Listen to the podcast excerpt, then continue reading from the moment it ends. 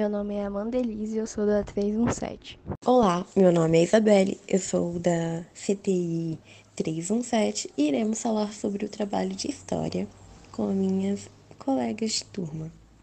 Oi, gente, tudo bem? Meu nome é Isabela Damascena, sou da CTI 317 e junto com as minhas colegas nós vamos dar início a este podcast que foi uma proposta do professor Leandro, onde nós vamos estar analisando e trazendo para vocês o nosso ponto de vista sobre o filme Hércules da Disney.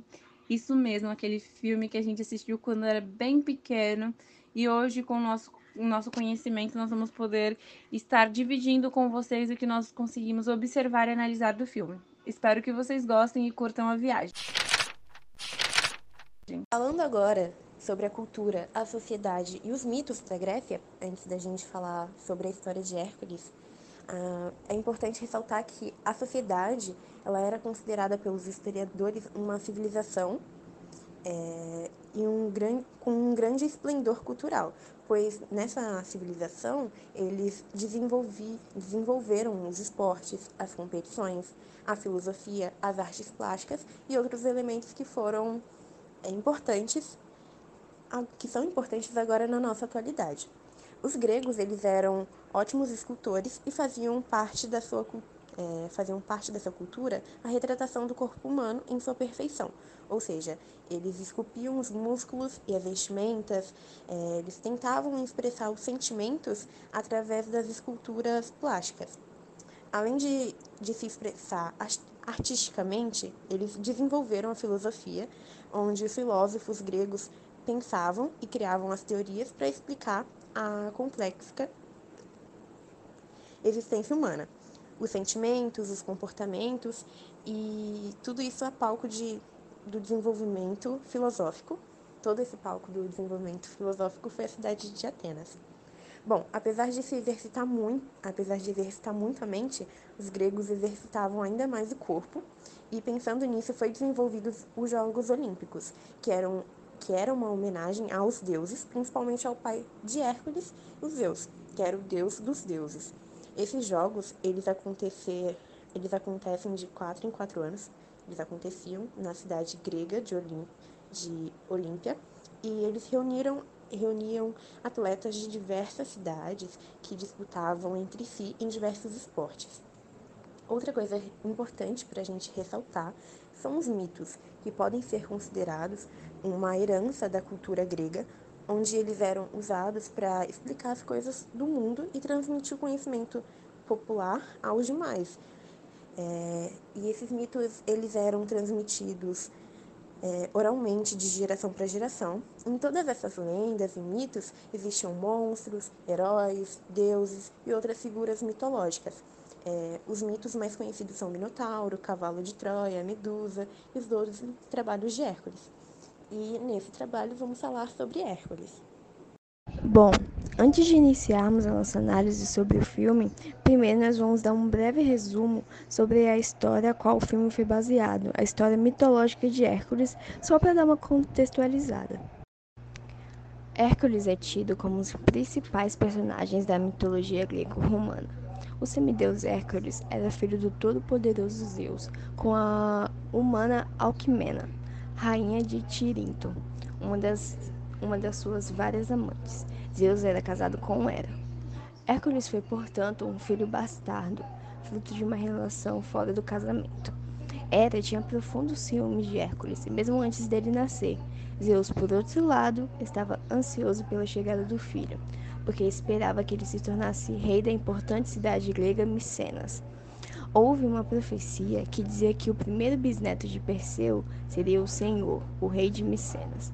Com medo que fosse Hércules, Hera então interveio e conseguiu fazer com que Euristeu, filho de Niquipe, primo de Hércules, nascesse antes dele, para que ele se tornasse o rei e não Hércules. Segundo a mitologia grega, não satisfeito em impedir que o Hércules tomasse a posse do reino, Hera enviou duas cobras venenosas para tentá-las envenená-lo. Só que esperto e forte como Hércules era, assim como seu pai, conseguiu pegar com as mãos as serpentes e as estrangulou na frente da mãe e do padrasto. Vendo que a criança tinha características especiais, o padrasto pediu para que o profeta de Zeus o pinasse. Tiresias disse que Hércules salvaria a terra dos gigantes e monstros, e que quando morresse, haveria de ser recebido no Olimpo. Apesar de não ser filho biológico do anfitrião, o padrasto o criou com a melhor educação. Lino, por exemplo, filho de Apolo, foi seu professor de música. Hércules ficou conhecido como o homem mais forte da Grécia e ganhou fama pela sua coragem e bravura. Um dia, durante um ataque de raiva, Hércules chegou a matar os próprios filhos, que teve com Mergara. Profundamente arrependido, ele passou a servir o seu primo Euris, Euristeu, que era o rei de Tebas, durante 12 anos, quando foi obrigado a cumprir os 12 trabalhos. Hércules se casou novamente e dessa vez com a bela de Janira, e com ela teve um único filho chamado Iro. Em uma ocasião, Hércules, de Janira e o filho foram cruzar um rio. O centauro, Nesso, que costumava atravessar os viajantes, tocou de Janira de modo impróprio, e Hércules, furioso, atingiu com uma flecha. Antes de morrer, o centauro deu o seu sangue e pediu que Djanira guardasse para usar em uma porção para cultivar o amor eterno. Assim ela o fez, e costurou uma camisa para Hércules, que banhou com o tal sangue do centauro. Um belo dia, Hércules vestiu a camisa e começou a sentir dores tenebrosas, que o levaram à morte. Djanira, por sua vez, quando soube do acontecimento, se suicidou. Sobre o filme Hércules, podemos dizer que ele é baseado na lenda do filho de Zeus, Hércules, que é conhecido pela mitologia grega e só que nesse filme em questão, é, a história é contada de uma forma caricata, porque ela não é totalmente fiel ao mito por se tratar de um filme que é voltado para o público infantil.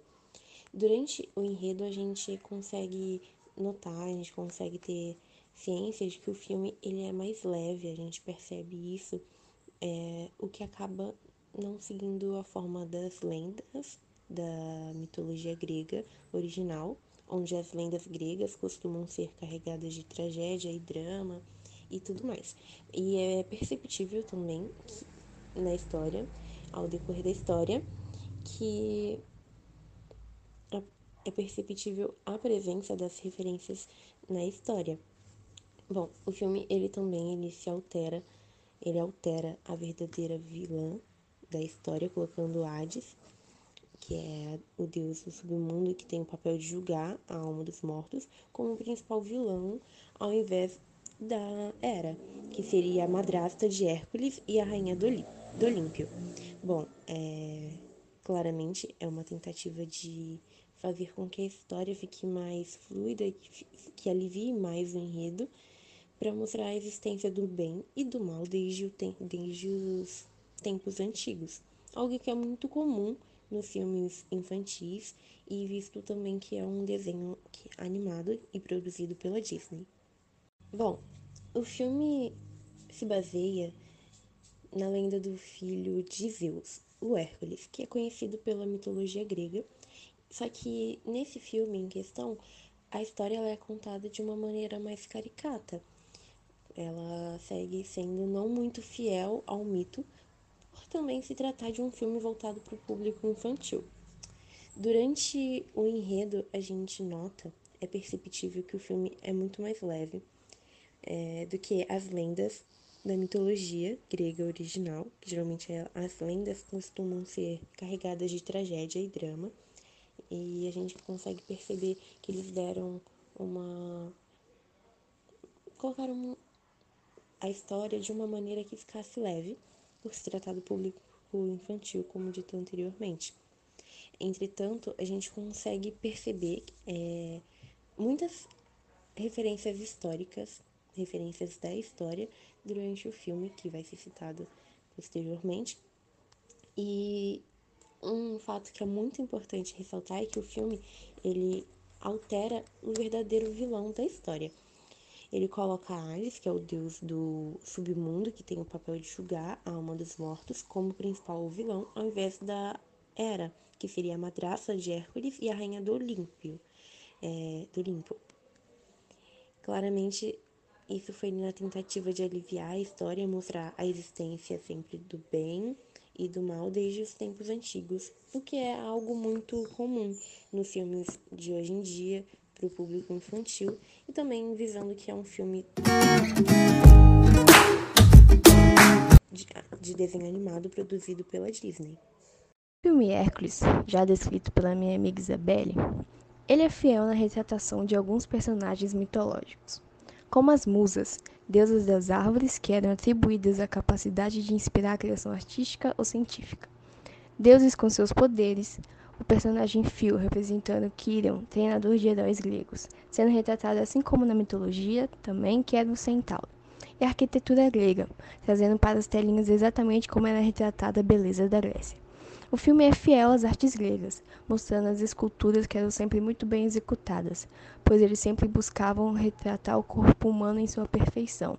Ao redor do filme, nós podemos ver muitas esculturas, muitas artes em todos os lugares, em fontes de água, em estátuas, sempre mostrando a perfeição que a Grécia buscava quando se tratava das artes e do corpo humano.